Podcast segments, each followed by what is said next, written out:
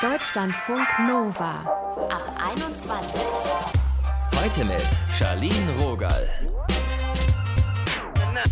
Die Zeit anhalten können. Oder auch mal so richtig fix vorspulen. Das wär's doch. Manche Momente, die ziehen sich so ewig. Die Zeit zum Feierabend zum Beispiel. Und dann gibt's Stunden, die wie Sekunden vergehen.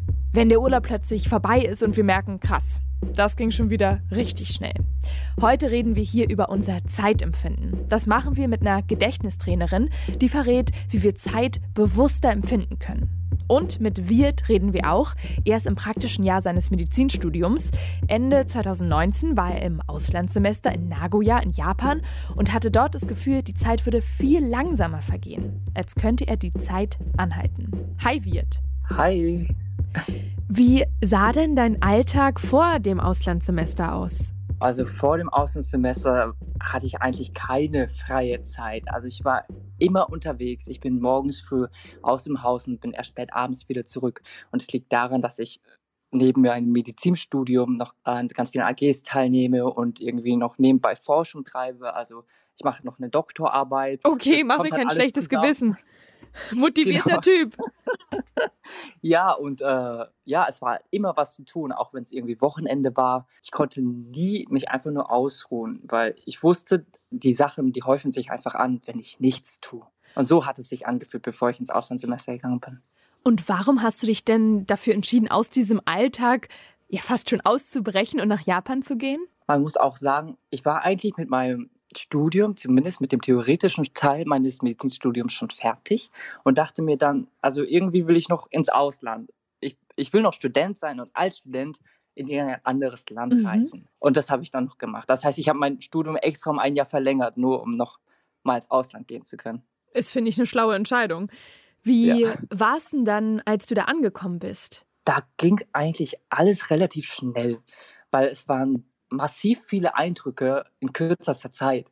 Also man hat tausende von neuen Gesichtern gesehen, manche nur einmal, ein paar auch mehrmals, aber man konnte sich auch die vielen Namen gar nicht merken. Es waren so viele Eindrücke und man musste sich erstmal sortieren, okay, was behalte ich jetzt bei mir, äh, wo bin ich überhaupt?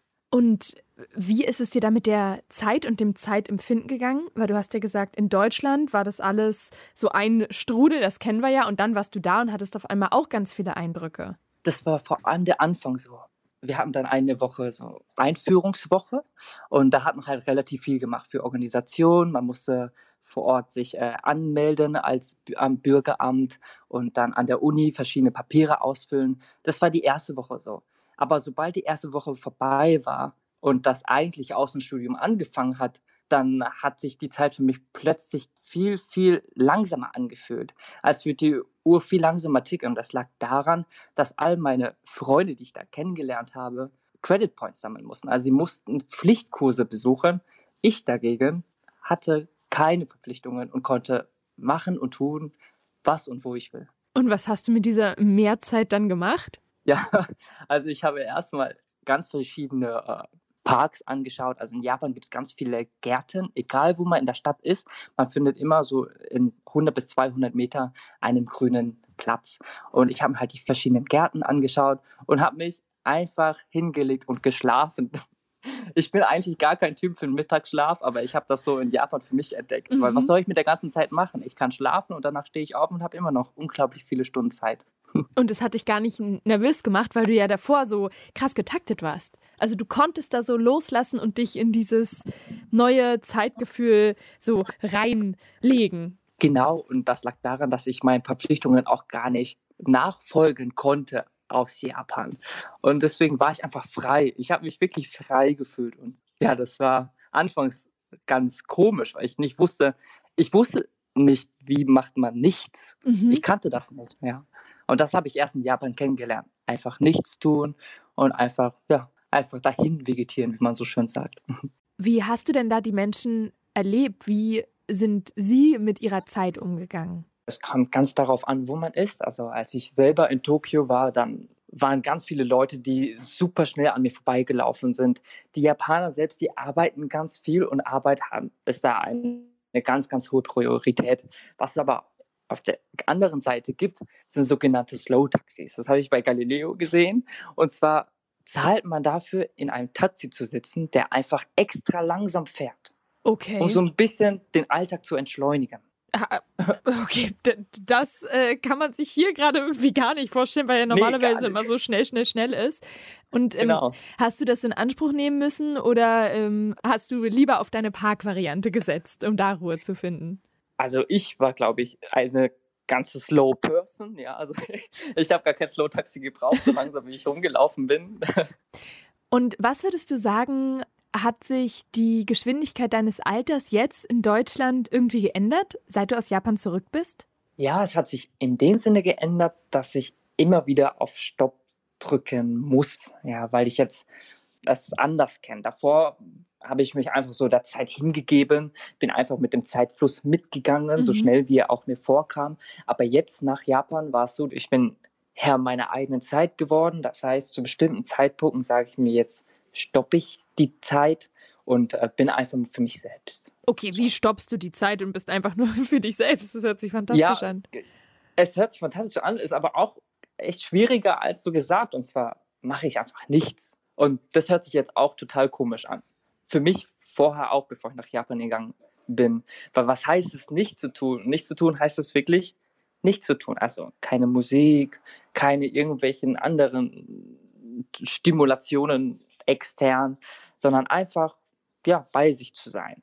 Du bist ja gerade im Urlaub in Griechenland. Wie fühlt ja. sich da die Zeit an? Ja, total langsam. Noch langsamer genau, also, als in Japan? Na, wobei dadurch, dass ich weiß, dass der Urlaub nur noch bis Freitag geht, da rennt die Zeit schon davon. Und als ich in Japan war, hatte ich halt so ein halbes Jahr. Dann vergisst man auch so das Zeitgefühl.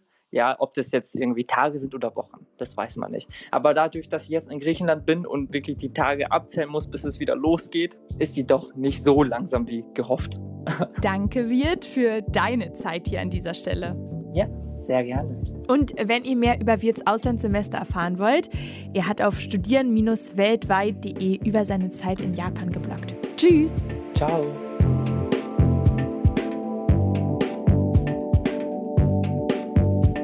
Deutschlandfunk Nova. Es gab eine große Diskussion hier heute. Fühlt sich der Sommer gerade besonders kurz an? Ich sage nein, lasst mich alle in Ruhe, haut ab. Wir haben noch August. Ich bitte euch. Die anderen, die waren da schon im Herbstfeeling und haben auch Herbstlooks schon shoppen wollen. Naja, worauf wir uns aber alle einigen konnten, war so endlos lang wie früher in der Schule. Wenn wir wochenlang Sommerferien hatten, kommt uns kein Sommer mehr vor. Woran liegt es, dass wir die Zeit so unterschiedlich fühlen und was wir tun können, um sie bewusster wahrzunehmen und vielleicht sogar ein bisschen auszubremsen, das habe ich besprochen mit der Gedächtnistrainerin Christiane Stenger. Hi Christiane. Hallo, wunderschönen guten Tag. Wie fühlt sich denn dein Sommer 2021 für dich gerade an? Also ich finde auch, dass der Sommer total gar nicht erstmal da war und wenn er kurz da war, ist er wirklich auch davon gerast. Ganz schnell. Aber weil wir einfach auch dieses Jahr nicht so Glück mit dem Wetter hatten in München und nur wenige Sonnentage und viel Regen und deswegen war er irgendwie super kurz. Wenn es so generell um dein Zeitgefühl geht, in welchen Momenten hast du da dieses Gefühl, jetzt steht die Zeit still?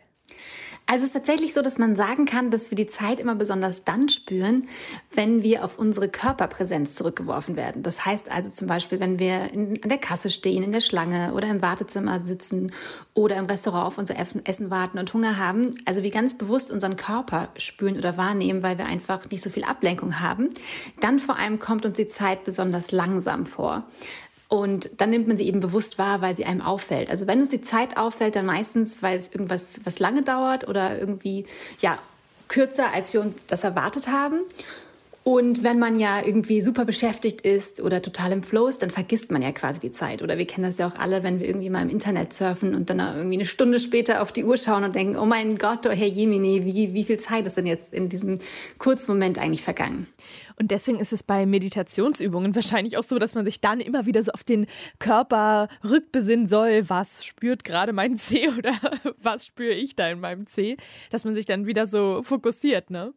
Total, weil beim Meditieren achtet man ja entweder auf seinen Atem oder auf den Herzschlag oder auf irgendein Mantra. Also man ist ganz fokussiert auf etwas und das lässt uns eben die Zeit spüren. Und das ist ja auch super interessant, dass wir eigentlich ähm, keinen Sinn für die Zeit haben. Also wir haben ja einen Sinn fürs Riechen und Schmecken und Fühlen, aber wir haben jetzt irgendwie keinen Zeitsinn im Gehirn und deswegen macht unser Gehirn da was ganz Verrücktes und konstruiert einfach die Zeit selbst.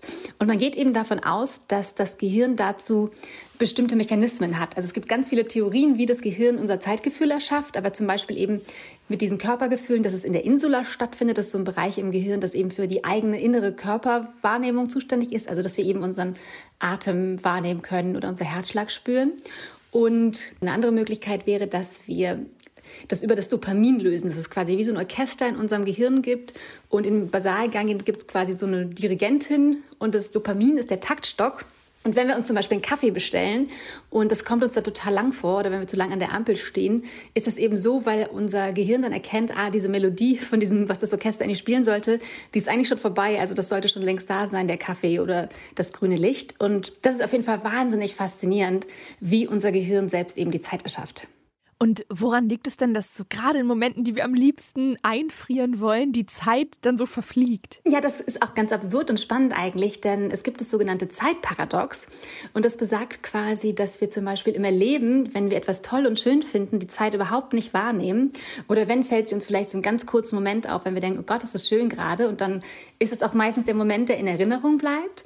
Aber die Zeit rast ja total davon, wenn es irgendwie schön ist. Aber das Spannende und Tolle ist, wenn wir uns dann zurückerinnern, kommt uns diese Zeit total schön vor, weil wir wahrscheinlich viel erlebt haben und das irgendwie interessant und spannend und neu war. Und deswegen ist es eigentlich zumindest ganz praktisch, dass wir zumindest im Nachhinein noch quasi ein längeres Zeitgefühl haben. Weil an die Zeit, wo wir im Wartezimmer gesessen haben und nichts passiert ist, äh, die vergeht ewig lange und ist aber dann in der Rückschau, kommt die einem total kurz vor. Man hört ja immer wieder, ne, so Leben im Jetzt und hier und jetzt bewusst gestalten. Warum fällt uns das so schwer? Also was hält uns denn eigentlich davon ab, naja, also es gibt ähm, damit ein großes Problem. Es gibt auch äh, Pero zum Beispiel, ein Autor, der bezeichnet uns als Homo Präsens, dass wir eigentlich voll im Hier und Jetzt leben, aber quasi nicht im Moment, sondern nur uns, dass uns das heute eben wichtiger ist als das Morgen. Ähm, das sehen wir auch gerade zum Beispiel mit der menschengemachten Klimakrise, dass wir lieber jetzt irgendwie sehr viel äh, Kohle verfeuern, weil es jetzt eben ganz praktisch und bequem ist. Und man selber kennt das ja auch, dass man lieber auf der Couch sitzt, als ins Fitnessstudio zu gehen. Aber trotzdem, in diesem Hier und Jetzt sind wir ja trotzdem nicht, weil wir sind ja eben nicht oft im Moment, sondern sind ganz häufig abgelenkt, weil eben super viel um uns herum passiert. Wir haben alle diese Smartphones, wir haben diese wahnsinnig vielen Nachrichten und Informationen, mit denen wir quasi tagtäglich überflutet werden. Und deswegen, weil wir so viel zu tun haben, sind wir immer meistens mit den Gedanken dann doch irgendwie in der Vergangenheit oder grübeln über etwas, was passiert ist oder sind in der Zukunft, was wir noch alles zu tun haben. Das aber innerhalb quasi mehr eines Tages oder einer Woche. Also wir können zwar nicht vorausdenken, aber sind eben auch nicht so richtig im Hier und Jetzt.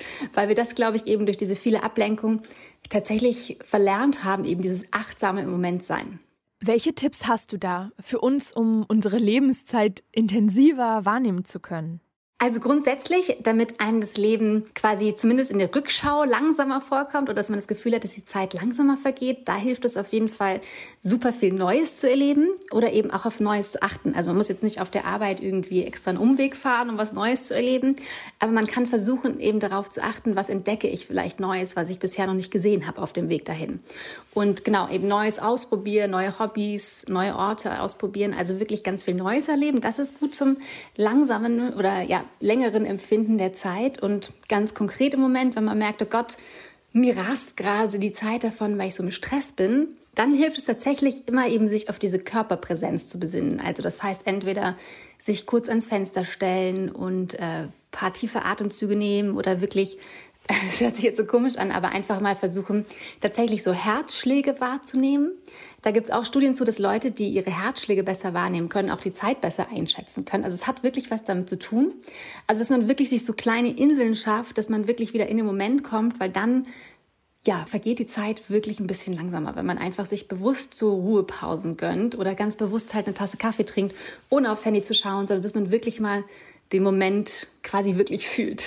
Und bei den neuen Impulsen wahrscheinlich auch immer ein bisschen verdauen, weil ich kenne das, dass ich manchmal so Phasen habe, wo ich gefühlt eine Verabredung nach der anderen habe, drei neue Hobbys ausprobiert habe und irgendwann so merke, okay, war ich überhaupt der Mensch, der das alles gemacht hat, weil ich mich kaum daran erinnern kann, weil man in so einem Rausch ist. Ja, total. Und das ist aber auch ganz spannend. Das habe ich auch beim Schreiben des Buches äh, so total erlebt oder erfahren, dass das Leben sowieso immer ein Auf und Ab ist. Also auch mit den Dingen, die passieren, aber auch von unserem Energielevel her haben wir einfach so Phasen, wo wir manchmal einfach super viel machen können und das alles toll ist.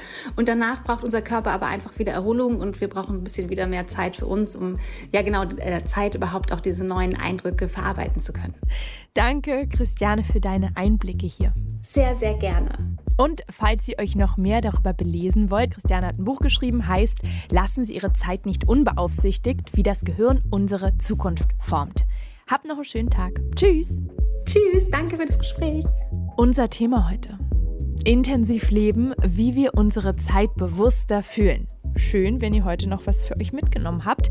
Jetzt müsst ihr nämlich abliefern. Im Quiz. Es geht diesmal um einen Weltrekord der mit Zeit und Säure zu tun hat. Ein Liter Zitronensaft runterkippen. Wie lange braucht dafür der aktuelle Rekordhalter? Ja, ja, es gibt tatsächlich einen Rekord dafür. Also ein Liter Zitronensaft in A etwa 20 Sekunden, B etwa 40 Sekunden oder C in etwa einer Minute. Tick-Tack, die Zeit ist um und hier kommt die Antwort für dieses unnütze Wissen. C ist korrekt. Sascha, so ein Dude aus Deutschland, der hat sich den Saft in 53,9 Sekunden hintergekippt. Rekordhalter war bis dahin so ein Typi aus den USA, Michael. Sascha war nun aber 0,2 Sekunden schneller und deshalb herzlichen Glückwunsch, Sascha. Das kam ihm bestimmt ewig vor. Ich bin jetzt hier raus. Mein Name ist Charlene Rogal. Macht mal bitte nicht diesen Zitronensaftversuch nach. Ich glaube, das führt zu Sodbrennen. Stay safe. Bis bald.